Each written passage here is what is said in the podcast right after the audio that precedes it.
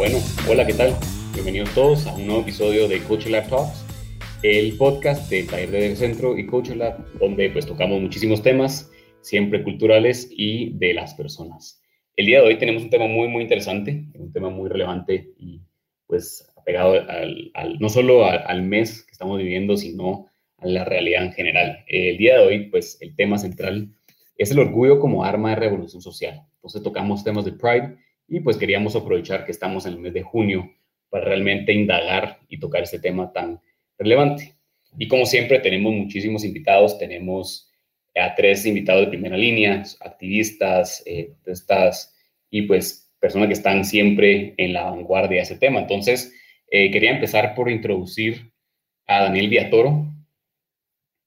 Em, hola Daniel, ¿cómo estás? Muchísimo gusto. No, gracias a vos por la invitación, pues por la invitación, por aceptar la invitación.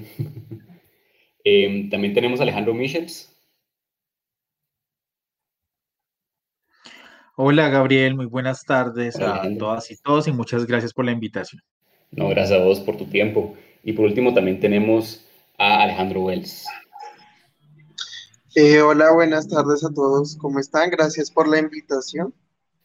Un gusto, el gusto es todo nuestro. Pues ya se lo dije antes, pero se lo vuelvo a decir. Gracias por su tiempo y por su, eh, por su pues, aceptar la invitación y pues por estar aquí. Em, quería empezar, pues brevemente, si nos pudieran dar eh, un poquito de su biografía, ¿no? Eh, que es por la, la, razón que están aquí. No sé, Daniel, em, contanos un poquito de vos, contanos un poquito lo que haces. Súper, yo empecé la vida profesional como periodista y ahí es donde tuve más acercamiento con los temas LGBT. Y después, con muchas personas acá en Guatemala, fundamos Visibles, que es una organización de derechos humanos bastante amplia. Y también coordino una iniciativa latinoamericana de periodismo más incluyente, se llama, en la que formamos el tema LGBT para que los medios entiendan mejor el tema, lo reporten, lo cubran mejor y ver todos los aspectos de la comunicación relacionados al tema. Un gusto. Buenísimo, excelente. Vos sos fundador de Visibles. Sí, Excelente, buenísimo. ¿Y qué te llevó a fundar Visibles? O sea, no sé si... Pues en, realidad fue un esfuerzo comunitario, ¿no? Y, nosotros veíamos problemas en la sociedad y, y, fuimos armándolo. Eh, ya ahora ya es una organización y tiene todas las, las formas, ¿no? Pero en un momento Visibles era un grupo de personas que conversaba sobre los temas, ¿no? Eh, y entonces ahí vamos eh, ya trabajando bastantes años en, en los derechos. Excelente, buenísimo. Gracias. Alejandro Michels, así se pronuncia tu apellido, ¿no? Sí, así, Gabriel. Nuevamente, muchísimas gracias por la invitación. Bueno, eh, yo soy de profesión abogado. Eh, ahorita en mayo yo tengo muy clarísima mi fecha. Son 15 años de haber salido del closet, 26 de mayo del 2006. Y desde ese momento decidí definitivamente trabajar por los derechos humanos de las personas eh, LGBT eh, particularmente pues en la ciudad de Bogotá, que es en la ciudad donde vivo, eh, y estoy mm, en la, en, la, en la organización Mesa LGBT de Bogotá, de la cual pues hago parte hace 15 años. Buenísimo, vos sos activista y político, ¿no? Desde tu área de abogacía, ¿o cómo es? Sí, sí, sí, soy activista y político, trabajo con la alcaldía de Bogotá hace muchos años, no solo con la actual administración, sino hace, hace varios años y el enfoque que he tenido durante pues todo mi desarrollo profesional son temas de participación. Buenísimo, participación ciudadana, me imagino Sí, así es. Excelente, es perfecto. Qué, qué, interesante tener dos perspectivas complementarias pero diferentes, ¿no? Periodista, abogado. Buenísimo. Bueno, Alejandro Wells, contanos vos un poquito. Eh, hola a todos, mi nombre es Alejandro Wells, tengo 27 años, soy de la ciudad de Bogotá, actualmente resido en, la, en el sur, San Francisco, eh, soy tecnólogo en gestión administrativa. Eh, hace tres años empecé como tal en la danza y estoy actualmente dentro de la cultura ballroom, que hace parte como también del ámbito del Pride, que es una gran parte de la cultura que pues realmente no está tan visibilizada eh, principalmente entre esa cultura por la danza que es el Vogue, es un baile pues de protesta y de resistencia y es con lo que he estado más activamente en las calles pues por todo lo que está pasando actualmente y socialmente en el país. Buenísimo, contanos un poquito más de ese baile, contanos un poquito más del Vogue y cómo es, eh, eso que vos mencionas de protesta. Bueno, pues el Vogue como tal nació en Nueva York, en los Estados Unidos, como símbolo de, protesta. Eso nació de las comunidades latinas y negras y homosexuales que se, que se encontraban allá, sobre todo de las personas trans. Eh, al no ser visibilizadas, ellos encontraron en el ballroom su espacio para el poder ser, para el poder liberar todo lo que ellos querían vivir, su fantasía. En cuanto a esto empezó como categorías que solo se caminaban, eh, pasarela, eh, siren, todo esto, y ya después poses y viene a incursionar el bow como danza y como ser un acto revolucionario y político. ¿A qué se refiere con, el, con que sea revolucionario? Pues debido a que pues obviamente el llevar la feminidad a los cuerpos masculinos es como un acto de revolución y decir nosotros también estamos acá a pesar de pronto yo no ser una persona eh, que me considere transexual o transgénero, pero sí siento como su misma lucha y, y debido al bow, pues siento como ese apego hacia ellos y hacia lo que sienten y lo llevo a la danza. Buenísimo, y aquí saco una duda, vos mencionaste la comunidad latina. Em, sí. Es, eh, hoy en día el Vogue es, es eh, solo para la comunidad LGBTI, es también latina, es ¿cómo, cómo está ese rol? Pues como realmente nació esta cultura en Nueva York, se ha ido expandiendo alrededor del mundo. En Colombia realmente hace como unos cinco años llegó, pero no llegó como tal la cultura exacta, sino que nosotros tenemos como una apropiación cultural, pero no en el sentido de coger algo que no es nuestro, sino que realmente lo sentimos de nosotros, son nuestras raíces, y el bow pues se vuelve, te dice el ballroom, eres bienvenido de lo que sea, si eres de la calle, si no tienes nada, si eres trans, si eres hombre, si eres mujer, acá eres bienvenido, y eso es como que el mensaje que a nosotros acá en Colombia como que nos impactó y es como el que ha estado llamando a toda la atención, pues sin tanto regirse como a que tienen que ser personas gays, tienen que ser personas negras, no, realmente el ballroom es abierto para todos, para las personas cisgénero también, de eso es lo que trata el ballroom actualmente. Mm, buenísimo, buenísimo, excelente. Bueno, y no sé si me podrían platicar ustedes cómo ven este orgullo eh, pues obviamente estamos en el mes, que es lo que hablamos, pero ¿cómo ven el orgullo como un empoderamiento? ¿Cómo ven ese empoderamiento hoy en día? Para ustedes o la comunidad. No sé si quieren, quieren missions. Bueno, yo tal vez, digamos, creo que, el orgullo como concepto, digamos, yo, yo de pequeño me recuerdo que, que oír orgullo me parecía como un antivalor, ¿no? O sea, como que no, en español sobre todo no pensamos en el orgullo como un valor, ¿no? se asocia a veces más como como algo malo, ¿no? como ser orgulloso, en mal sentido. Y, pero, digamos, hay que pensar de dónde viene esa noción del orgullo. Y, digamos, o sea, la oferta de la sociedad para las personas LGBT era la vergüenza, era el closet, era el encierro, era el negarnos.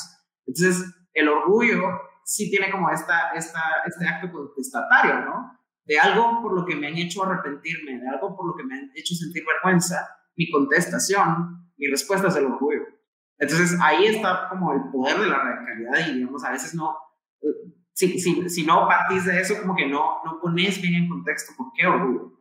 Eh, el orgullo es una respuesta ante, ante ese, ese pasado de estigma, ese pasado de discriminación, ese pasado de violencia. Eh, es esa culpa y, y esa, esa, esa, vergüenza que, que, que, está impuesta socialmente por tu orientación sexual, por tu identidad de género, ¿no? Eh, y eso es lo que engloba, ¿no? Esa es la respuesta que, que, se da y, es lo que se celebra en este mes, ¿no? Se celebra que eh, no tenés por qué avergonzarte. La, eh, la, idea de que no tenés por qué avergonzarte es súper poderosa yo creo que ahí es donde podrías ver esta idea de, de, empoderamiento, ¿no? Y ahí conecta súper bien con lo que decía Alejandro sobre el palmo, ¿no? O sea, tú no tenías espacios, pues el orgullo es reclamar, el orgullo es repensarlo, es contestatario. ¿Y cómo se da ese cambio de pasar de, como vos decís, vergüenza a orgullo? Porque es un switch, o sea, es un 180, ¿no? ¿Cómo se da ese, ese cambio, ese empoderamiento? No, no, sé cómo le fue a los demás, pero yo creo que sí es como una ruta ahí truculenta, por así decirlo, ¿no? Y justo por eso es que, que, a veces la gente le, le, da como miedo y todos tenemos nuestro propio proceso. Pero en realidad, justo es, es esa noción, ¿no? O sea, tú tenés ante esta imposición social o ante este rechazo social, el orgullo es no cargar con la vergüenza. Es decir, esto que ustedes están poniendo en mí, que, dicen que es vergüenza, yo lo desecho. Y es más, lo celebro, lo exhibo. eh, ¿no? Hago galantería, ¿no? Algo que, que, antes me hacía sentirme mal, ahora lo celebro. Yo creo que, que un poco ese es el cambio, ¿no? Eh, yo creo que cada quien tiene su proceso en, cuanto a, sus fases de orgullo. No sé cómo le fue a Alejandro Wells o a Alejandro Michels, pero, pero justo esa, esa, esa vuelta, ¿no? Es lo que, es lo que implica. Sí, si me pudieran contar, Cabal, cómo fue esa, esa, esa vuelta eh, de pasar de, no sé si fue, si fue ese el caso, ¿no?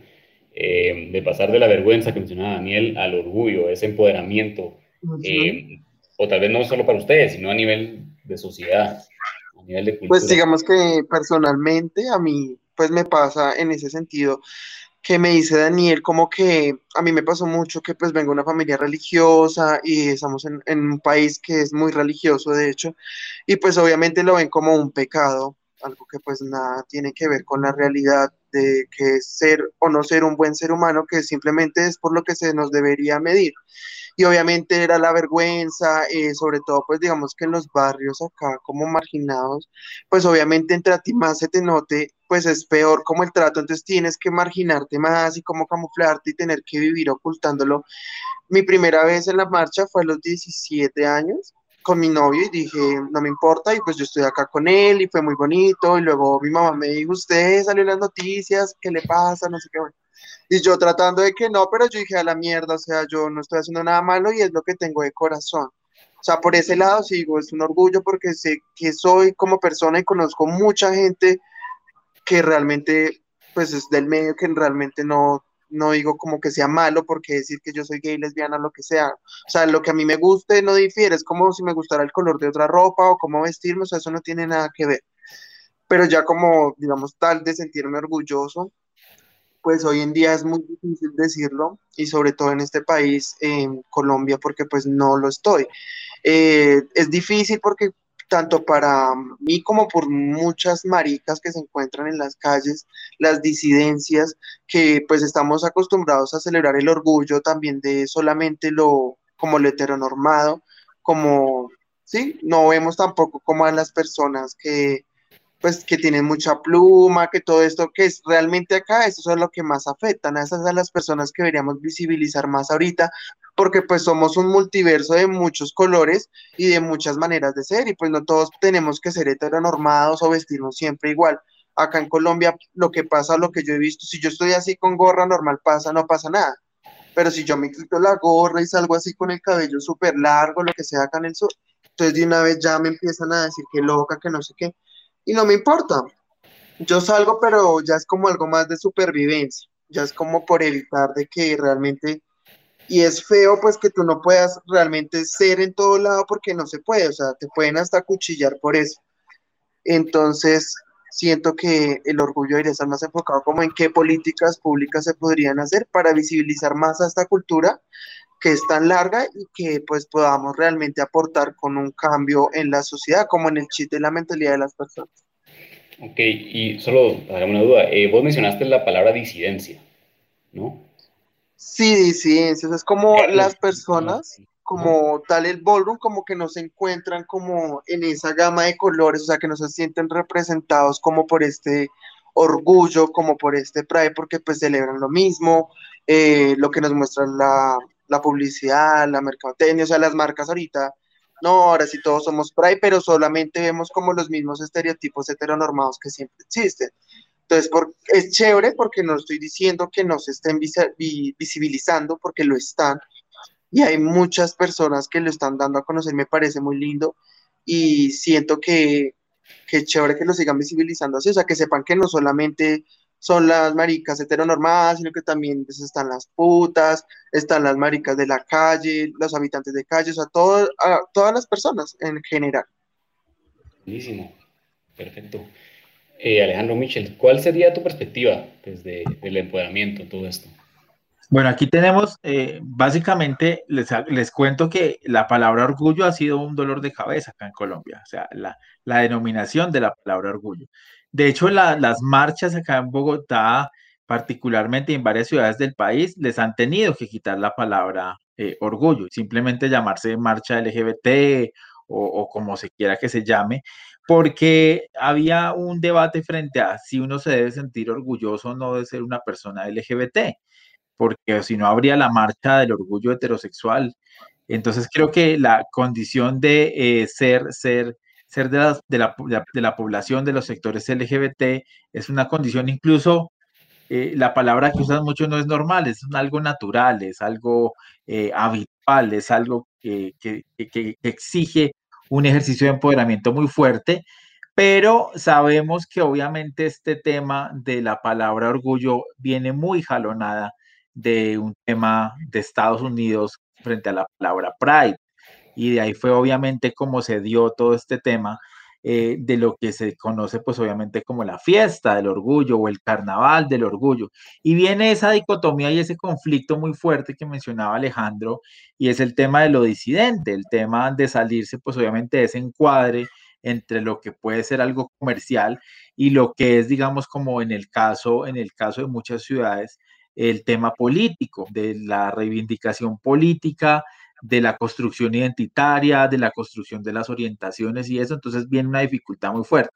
Si tú se lo preguntaras a cualquier persona, pues sí, claro, eh, muchos te dirán, eh, sí, me siento orgullosa de lo que soy, orgullosa de lo que puedo ser, eh, orgullosa de lo que puedo lograr, pero creo que sí hay una discusión muy fuerte, incluso internamente la tengo en si me debo sentir o no orgulloso de ser, de ser homosexual porque es algo obviamente una connotación de mi construcción de la personalidad, de mi fase exploratoria, afectiva, erótica.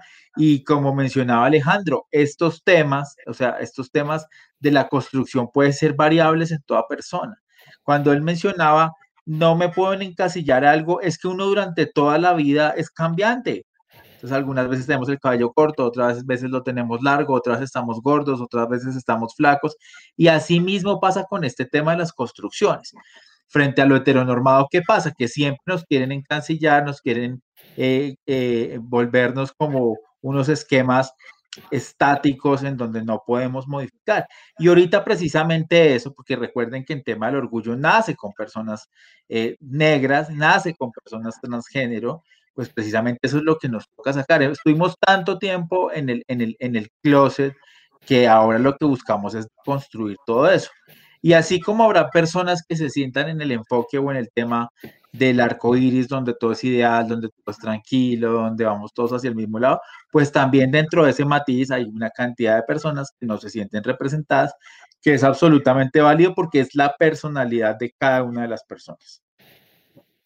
Interesante. ¿Y cómo entra, por ejemplo, todos estos códigos que usualmente, o como ustedes han dicho, heteronormativos, ¿no? que, que han estado vigentes por mucho tiempo y que se han venido desmantelando, pues, que se han cambiado, como vos decías, puedo andar con el pelo largo si quiero, que es algo que tal vez él, tradicionalmente no es algo que un hombre haría, por ejemplo. Eh, ¿Cómo ha sido esa desmantelización de, de, de códigos en este en este contexto de orgullo o de la diversidad. Les voy a poner un ejemplo muy chistoso. Cuando yo era niño, se criticaba mucho a los hombres con cabello largo. Y mi abuela decía, eh, ese debe ser, y me acuerdo que usaba mucho la palabra mariposo. La palabra mariposo acá era como muy similar al tema de la palabra marica, que es un tema que se ha venido reivindicando, pero que en su momento era, era ofensiva. Y otro ejemplo muy claro que tenía era que concebían que la persona que tuviera eh, tatuajes era marihuanero o que consumía drogas. Y eso a mí se me quedó muy marcado en mi abuela porque siempre que veía a alguien tatuado, ese debe ser marihuanero. Siempre que veía a alguien con cabello largo, ese debería ser mariposo, o sea, homosexual. Y yo en mi mente decía, abuelita, si supieras que tu nieto es el homosexual.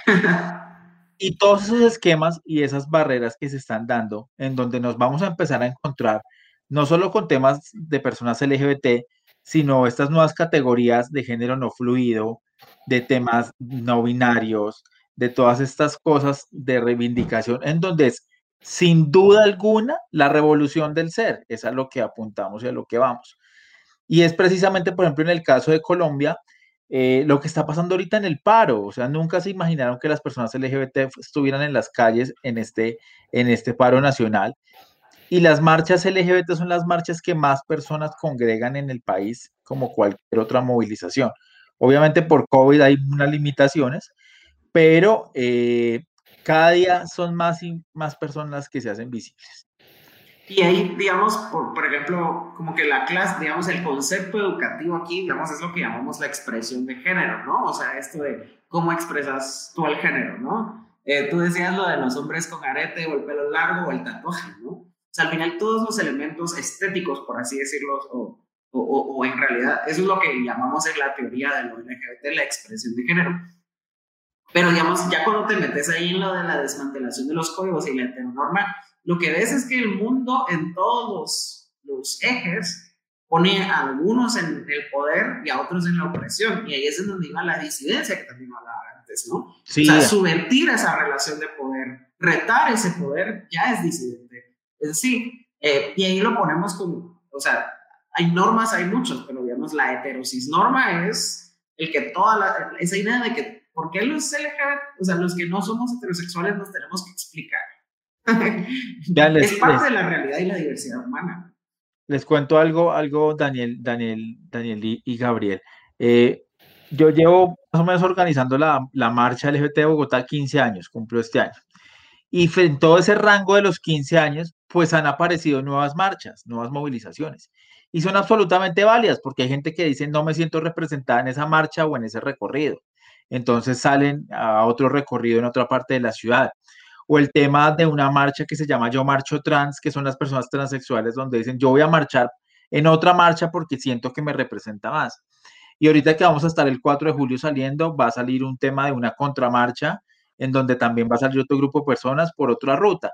Y alguien me decía, Alejandro, ¿y eso te preocupa? Y le digo, no, no me preocupa, porque yo no puedo permitir, no puedo creer, perdón, que toda la gente se sienta representada bajo un tema o que toda la gente eh, crea que un liderazgo es válido. No, hay tantos tipos de eh, LGBTs, por llamarlo así, como LGBTs hay, y no todas las personas son absolutamente eh, iguales. Entonces creo que eso, eso es fundamental dentro de ese ejercicio de empoderamiento. Una cosa que creo que es clave, eh, y estos días en una campaña que estábamos haciendo con, un, con una marca de preservativos, me decían que, que, que si es necesario que la gente salga del closet y le decía, el derecho a la intimidad de estar en el closet también es válido, no podemos mandar a una jauría como es la sociedad actual a que la gente salga del closet, entonces también es absolutamente válido que el que quiera estar en el closet lo esté, pero las personas que salimos del closet, pues, ¿qué pretendemos?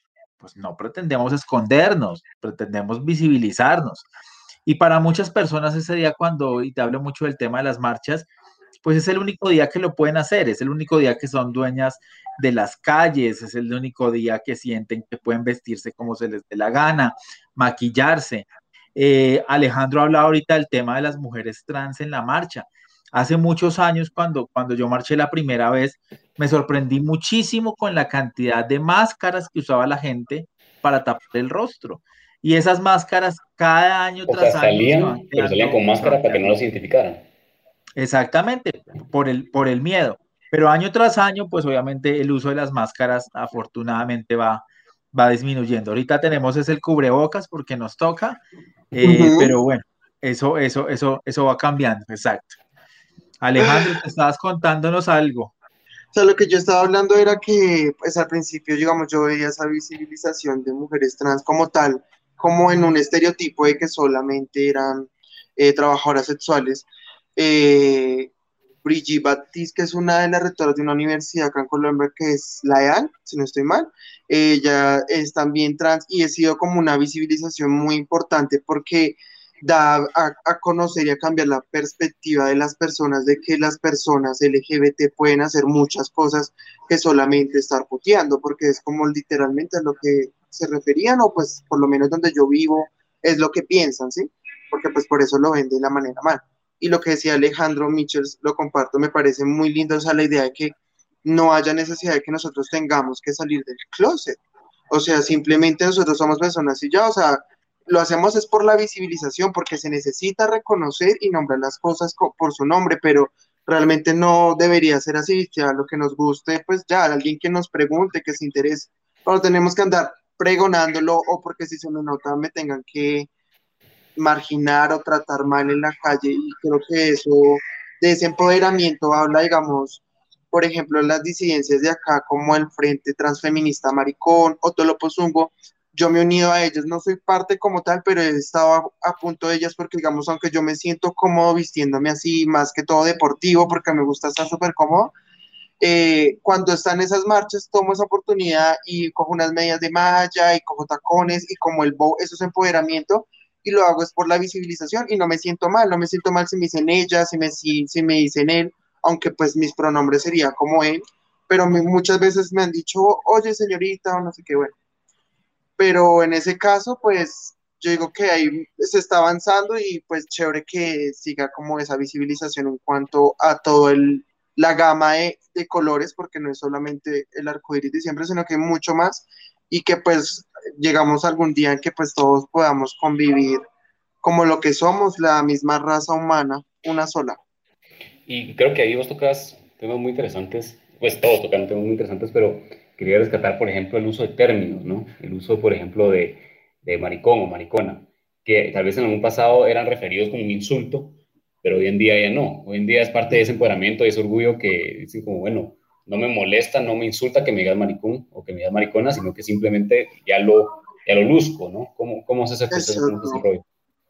Eso, eso ha sido, digamos, también como parte de todo esto, para mí, lo que me daba el ballroom, porque pues obviamente donde, yo vengo acá de, del barrio, pues obviamente nunca se podía notar porque pues obviamente la gente siempre pues te iba a tratar mal en la calle, que loca, que no sé qué, y ya después como que yo cojo y digo, no, pues eso es lo que tú piensas que está mal, pero sí soy maricón y a mucho honor, entonces antes lo voy a demostrar mal, porque lo que piensas que para ti está mal, o sea, para mí es lo que yo soy y lo voy a llevar con mucho orgullo, entonces como esa apropiación de lo que ellos dicen, digamos, estas marchas de las disidencias, lo que hacen es esto mismo, o sea, apropiarse de esto desde la palabra maricón y desde expresarlo desde sus cuerpos y desde sus cuerpos como más se sientan pues identificadas. Sí, precisamente ese como agarrar el término para mí, ¿no? Volverlo, volverlo mío. Sí, sí, es como ya no, nos, ya no nos duele lo que tú nos digas, sino que al contrario, ese es nuestro término, entonces pues ya no lo vamos a tomar como una ofensa, sino como antes una protesta de que lo están haciendo, entonces lo voy a lucir más. Y pues chévere me parece por ese lado. Buenísimo. Y Daniel, vos mencionabas, pues aquí en Guatemala hay muchísimos diferentes términos. Aquí en el chat nos pusiste mariposón como un término. ¿Cómo se no sé, será diferente aquí en Guatemala decir como, bueno, sí, yo me apropio de este término, lo vuelvo mío y lo uso con orgullo. No, existe, existe. Yo, yo, creo que, digamos, la, la, noción es el derecho a la autoidentificación. Y yo sí creo que uno de los principales problemas de ese, del prejuicio es el, el que la otra, las otras personas te quieren definir a ti y como esta autoridad que construís, ¿no? Con el insulto. Un montón de personas se reapropian de ese insulto, ¿no? Digamos, yo decía mariposón más porque, porque mariposo decían en Colombia, marica también se maneja acá. Eh, hay, eh, digamos, acá tal vez el, el más potente en, términos para, para, hombres sería hueco, ¿no? Eh, pero digamos, o sea, todos, todos vienen con una carga de insulto y de prejuicio, ¿no? Pero digamos, ahí también va, va la otra noción que, que, era lo que decía sobre desmantelar códigos, ¿no? Entonces, si, si esto que la gente está pretendiendo usar de identificador para ti como insulto, tú lo desmantelas y, lo reclamas, lo politizas, lo subvertís, haces el juego, ¿no? Eh, eh, jugueteas con él y dices, sí, ¿qué? ¿No? O sea, cambias la vergüenza por el orgullo, eh, el insulto por un reclamo o por una autoidentificación. Y, y, yo, pero digamos, yo, yo sí creo que ahí con lo de los códigos, lo más importante es como los códigos sociales de rechazo hacia la diferencia, ¿no? Y, y ahí lo otro que, que, yo creía muy valioso es esta idea de que yo no sé por qué, como que, o sea, mucha de nuestra, de nuestra voz va en función de la diversidad. Y como que a la gente le sigue dando miedo la diversidad, ¿no? A la diversidad también la quieren tener encerradita, como que esta es una diversidad permitida eh, lo que decía Alejandro sobre las marchas, ¿no? O sea, pues sí, no es una, no es una diversidad, hay muchas diversidades. Entonces, digamos, yo creo que lo que hay también es como un movimiento de, de reclamo y de, empoderamiento en función de autonombrarte. Y ahí es lo otro que íbamos con los insultos. A mucha gente se le quitó el, el espacio de nombrarse. Eh, mucha gente no pudo nunca nombrarse porque siempre fue lo que otros decían de de ella. Entonces es, es bien potente eso, ¿no? Eh, cuando tú ya te nombras y tú, tú vas poniendo los términos, ese es un acto reivindicativo súper poderoso y transformador.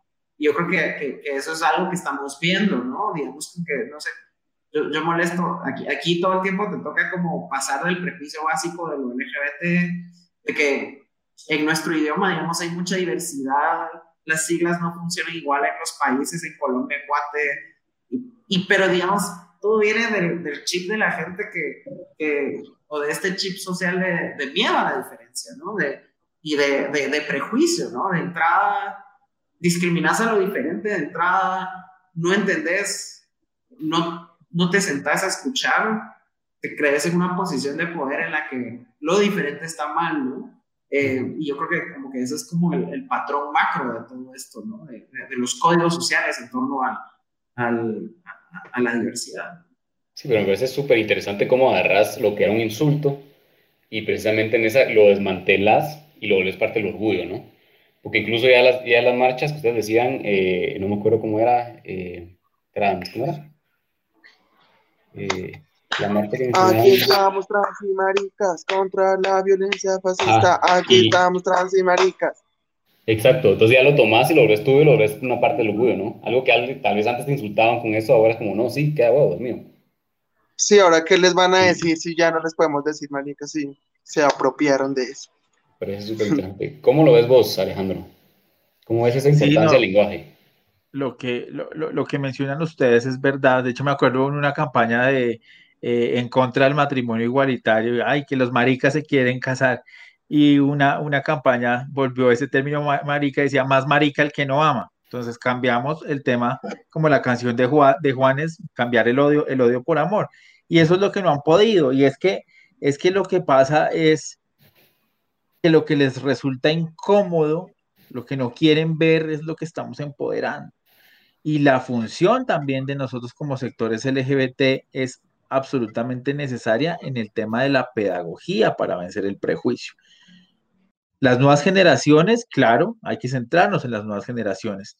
Y creo que es fundamental el tema educativo para barrer con los prejuicios. Es que quién hace que el niño o la niña odie, el papá, el abuelo, la mamá, cuando meten todos esos mitos, todos esos tabúes frente al tema, frente al tema del ser, eh, todos esos sesgos inconscientes que muchísimas veces tenemos frente a la cultura, frente a la riqueza, frente al color de la piel, frente a tantas cosas eh, que es realmente, pues creo que, que, cuando la gente dice, eh, ¿y cómo, cómo hacemos para que la gente no discrimine? Pues la única forma es saca del desconocimiento a la gente, deja que se acerque, deja que se aproxime, deja que conozca, deja que palpe, deja que comparta.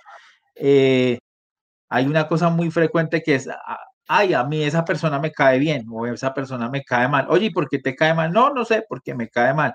Y seguramente después vas y la tratas y, empiezas a entenderte porque empiezas a conocer. Con la diversidad sexual pasa lo mismo. La diversidad sexual no la vas a apropiar si no la vives o si no permites acercarte a ella y conocer todos esos rostros de personas que están en ese tema. Entonces creo que para mí es fundamental, eh, para mezclar ese tema obviamente del orgullo, creo que es absolutamente fundamental el tema, el tema inclusivo con eh, un enfoque claramente educativo y pedagógico.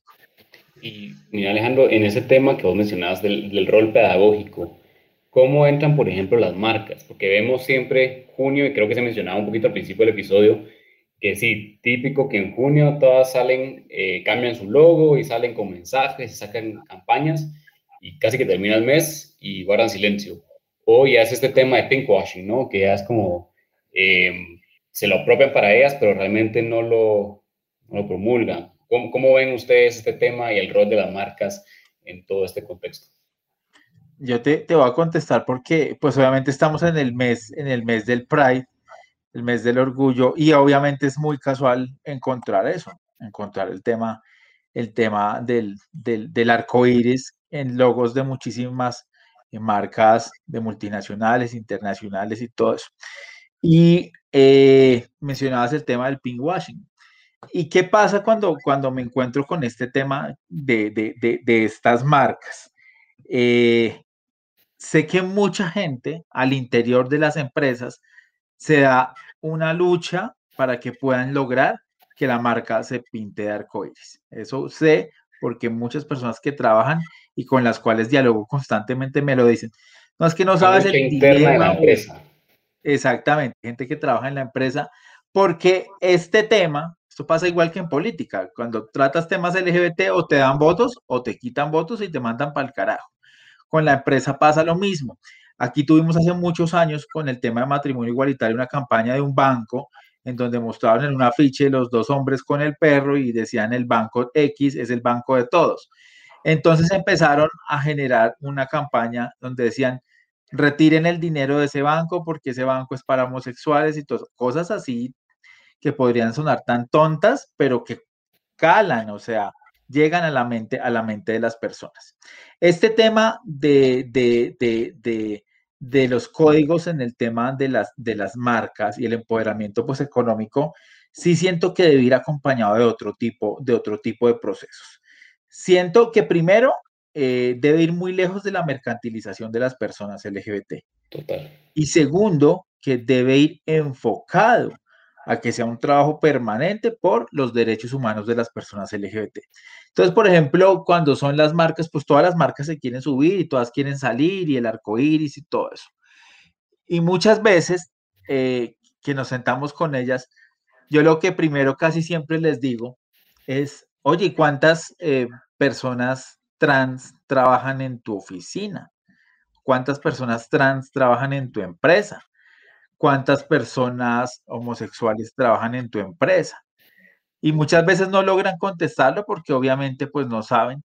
Y por ejemplo, acá en el caso de los temas de los temas laborales, pues es muy complejo para las personas LGBT.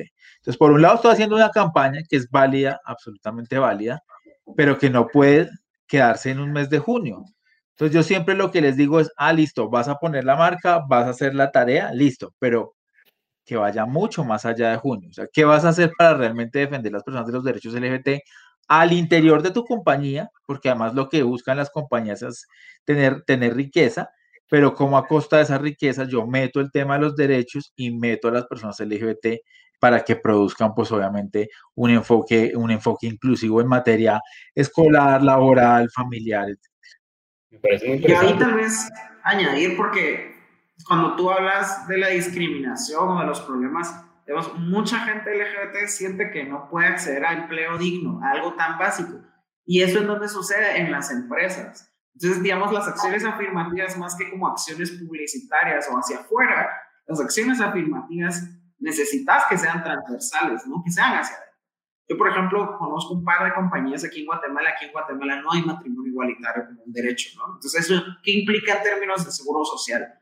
Pues hay compañías aquí que sí reconocen igualitariamente a una pareja de hombres o de mujeres en el, en, como beneficiarios del seguro de la pareja, ¿no? Entonces, esos son los cambios que, que si los haces. Y lo otro es también que, digamos, muchas personas creen que su proyecto personal de vida no lo pueden realizar porque los empleos rechazan la pluma los empleados rechazan las expresiones de género, te tenés que vestir de una manera, eh, este comportamiento es de marica, ¿no? Eh, eh, todas esas cosas inciden en la empleabilidad de una persona y, y ahí, digamos lo que decía Alejandro al principio de que ciertas poblaciones son más visibles y por eso se llevan más el odio y los insultos, es tan cierto, ¿no?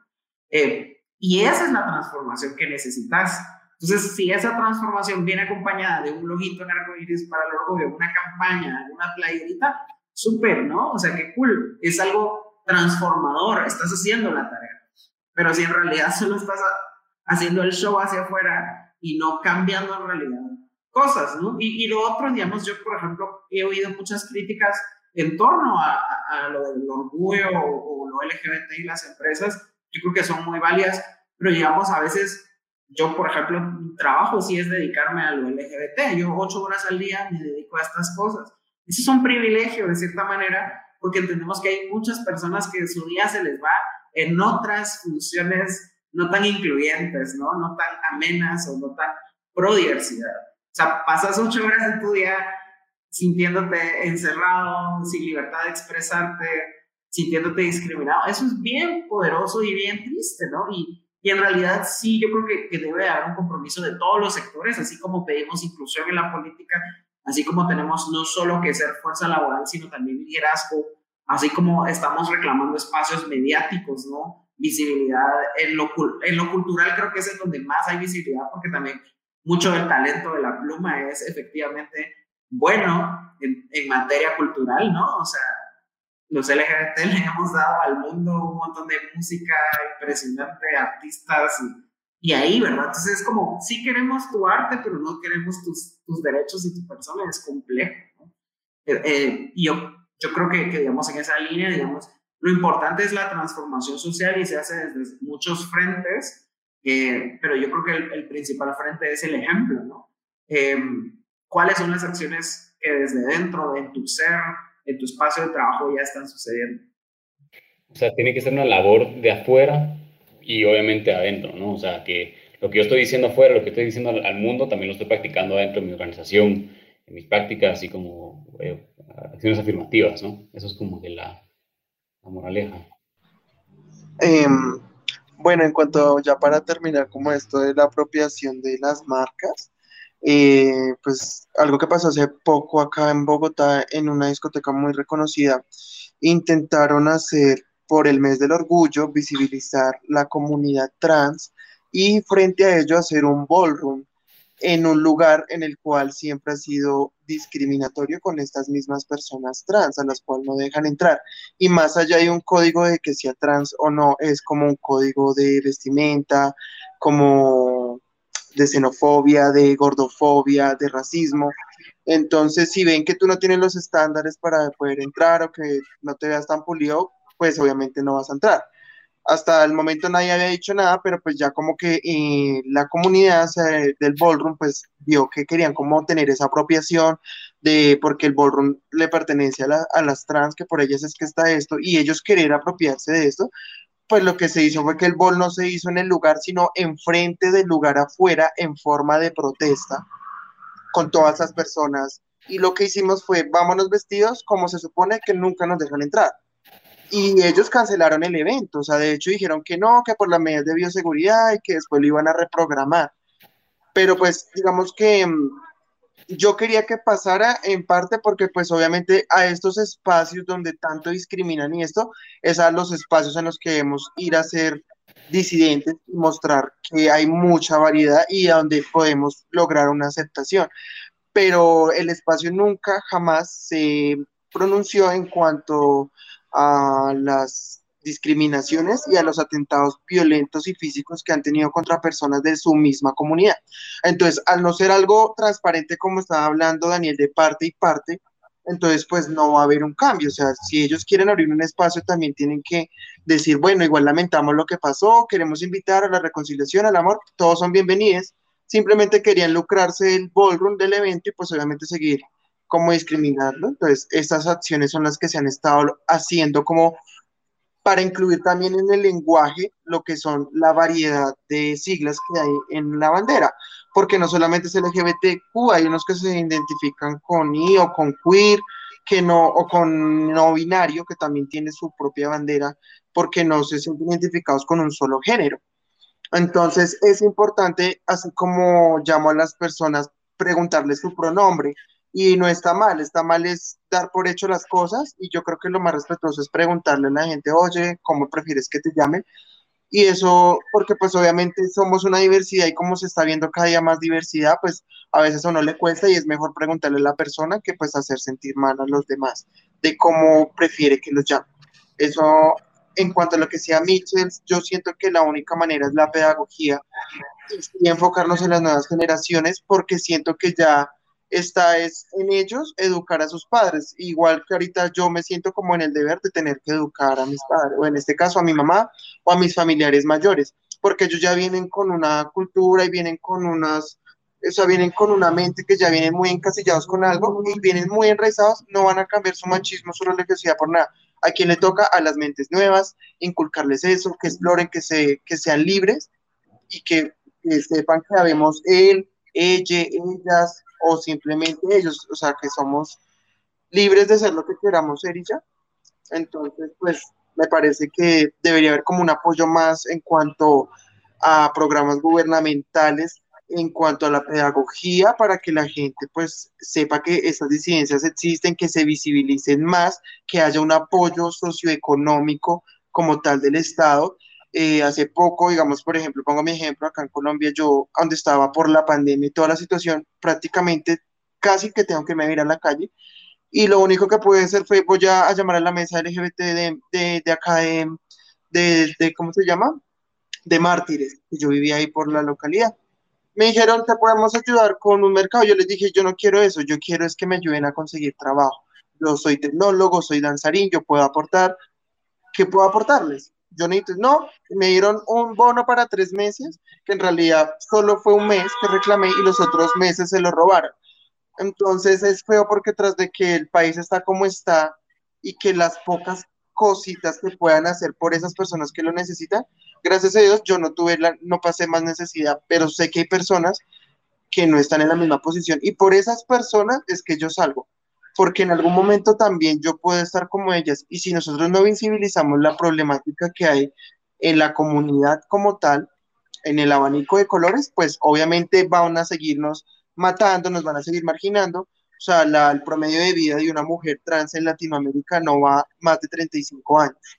Y es por eso es importante visibilizar. Hace una semana mataron a una de nuestras compañeras trans, Luciana, se llamaba, ya era peluquera, y no se ha dado, pues hasta el momento, yo no sé si ya dieron con el paradero de qué fue, qué pasó, pero así es todos los días, y no solo en Colombia, sino en Latinoamérica. Entonces, este conversatorio es lindo porque si lo escuchan, pues abre pues como el conocimiento más a las personas y ojalá que donde estén pues se puedan implementar políticas públicas para el cambio.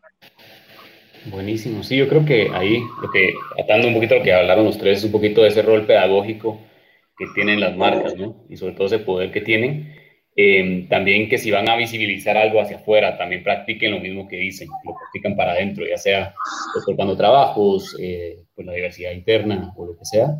Y fue algo que, que mencionó, creo que fue Alejandro Michels, que fue la no mercantilización de, del, pues, del, del, movimiento, ¿no? Que no sea solo una herramienta de, de, mercadeo, sino que sea una postura real de las marcas.